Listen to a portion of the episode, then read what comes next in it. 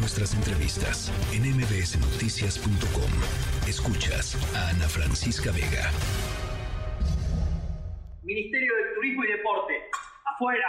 Ministerio de Cultura, afuera. Ministerio de Ambiente y Desarrollo Sostenible, afuera. Ministerio de las Mujeres y Género y Diversidad, afuera.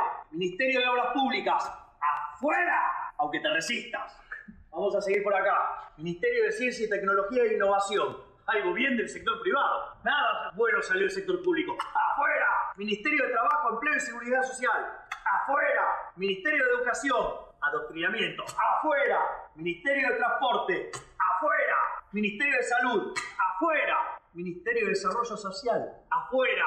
¿Cómo queda el Estado? Ministerio de Capital Humano, Ministerio de Infraestructura, Ministerio de Economía, Ministerio de Justicia, Ministerio de Seguridad, Ministerio de Defensa, Ministerio de Relaciones Bueno, el candidato ultraliberal eh, Javier Milei resultó el postulante más votado y el gran ganador de las elecciones primarias presidenciales en Argentina, marcadas por un profundísimo enojo, por una profundísima desconfianza de los llamados políticos tradicionales, por una enorme apatía también después de una larguísima crisis económica. Fíjense, nada más un detalle eh, anecdótico, pero refleja mucho. Una eh, amiga mía argentina viajó en estas vacaciones a Argentina.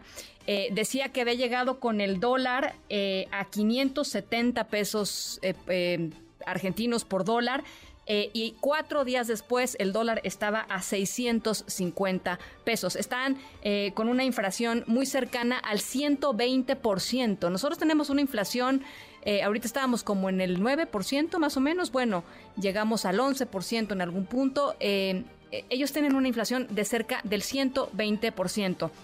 Y el resultado es esto, es la elección de Javier Milei, un ultraliberal al que estábamos escuchando hace un momentito, que tiene además, eh, pues como por agenda, eh, el tema, por ejemplo, de vender órganos, de adoptar el dólar como la moneda corriente de cambio en Argentina, el tema de portar armas, en fin, una serie de temas muy, muy polémicos. En la línea telefónica, Brenda Estefan, analista internacional. Y te pregunto a ti, Brenda, lo que le pregunté a mi amiga argentina, ¿cómo es posible que hayan votado eh, a esta cosa, Brenda? Te saludo con mucho gusto. Muy buenas noches, Ana Francisca. Pues sí, eh, este domingo lo que se dio en Argentina es un poco barroco, digamos, es una particularidad del sistema político argentino, es una eh, primaria simultánea y obligatoria, es decir, que al mismo tiempo se vota por todos los precandidatos de los diferentes partidos políticos para ver quiénes van a ser los candidatos que lleguen a la elección, que será dentro de dos meses, el 22 de octubre.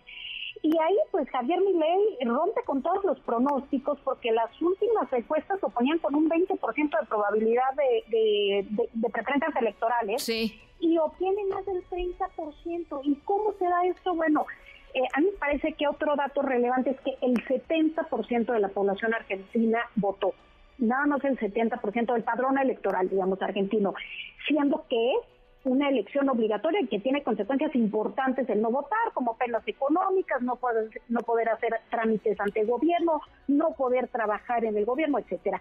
¿Por qué tan baja la participación? Y dentro de esta baja participación, ¿por qué tanta gente, más del 30% de los votantes apoyaron a Milei? Por el hartazgo de los partidos tradicionales, que pues los argentinos dicen ya aprobamos el kirchnerismo, ya aprobamos el gobierno de Macri y nada más ni unos ni otros esta eh, ineficacia de los gobiernos, esta imposibilidad de dar resultados hace que una figura tan controversial como Milei, pero cuyo postulado principal es destruyamos al Estado básicamente, privilegiamos la libertad individual por encima eh, de cualquier eh, figura colectiva o de Estado, pues hace que genere tracción en este momento, ¿no, Es, pues es verdaderamente peligroso, Brenda, que, que un discurso así prenda con tan, con tan, con tanta facilidad, digamos, en un electorado, independientemente del enojo Em, pero, pero sí, sí resulta, digamos, muy notorio y muy peligroso. ¿Qué, haríamos con una Argentina así? Y, lo digo pensando también en, en, otras posibilidades en distintos países del continente americano, eh, en donde personajes así podrían ser atractivos para un electorado pues muy decepcionado con los resultados que, que, les ha dado la democracia. Sin duda peligroso que estos grupos eh, ultraliberales cada vez cobren más fuerza. Y hemos visto cómo en los meses recientes, en gobiernos como el de Netanyahu en Israel, en la coalición de gobierno en Grecia, en Suecia, en Finlandia, han cobrado fuerza pues estos eh, radicalismos como parte de coaliciones muchas veces de gobierno, pero que nos hablan pues del descontento y de la polarización que hay en la sociedad y cómo personajes como este que sin duda rompe con el patrón tradicional del político, e, e incluso desde su look es muy desenfadado, el uso de palabras altisonantes, etcétera, es lo que hoy la gente quiere y pareciera ser eh, pues como una varita mágica que es la típica que utilizan los populistas para buscar eh, plantear soluciones muy fáciles a problemas que son muy complejos. Ya hablabas tú de las eh, soluciones que quiere dar eh, ley para una situación económica francamente decadente que vive,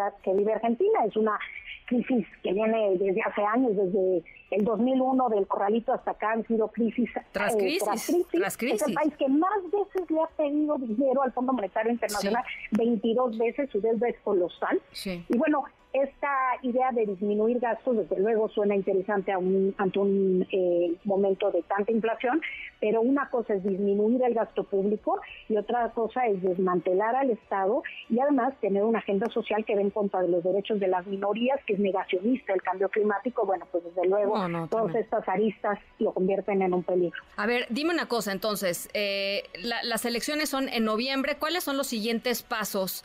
Eh, y, qué se espera del electorado argentino, que hay que decir otra vez, ya nos sorprendió el, eligiendo a este individuo eh, con un porcentaje 10% más de lo que tenía planificadas las encuestas, pero ¿qué, podríamos esperar eh, en los próximos dos meses?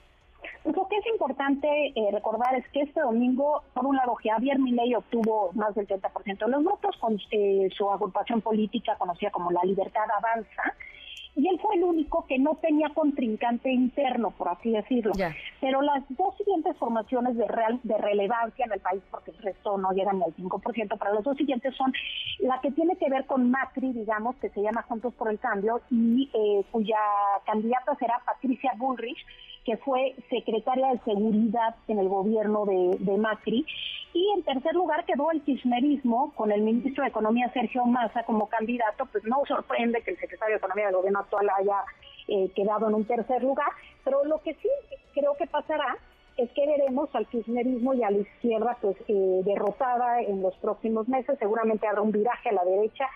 Si ley va a ser presidente o no, pues eso todavía eh, podría cambiar, pero claramente va a haber un viraje hacia la derecha. Si sumamos los, los votos del de, macrismo, digamos, más los de Milei, andamos cerca del 60% en la Bueno, pues eh, ojalá que lo, lo, vayamos platicando conforme se acerque, se acerque la fecha, pero sí teníamos de veras muchas ganas de tratar de entender este fenómeno, porque por más enojo que tengas, de veras, yo he visto los videos de este individuo y los planteamientos de este individuo y es increíble que alguien pueda pensar que es una buena idea eh, que esté tomando decisiones. En fin, ya veremos, Brenda. Totalmente, el famoso voto bronca, como le dicen en, Argentina, fue lo que le dio este triunfo, pero desde luego muy peligroso, Ana Francisca. un gusto haber estado contigo. Un abrazo, gracias Brenda. Noticias.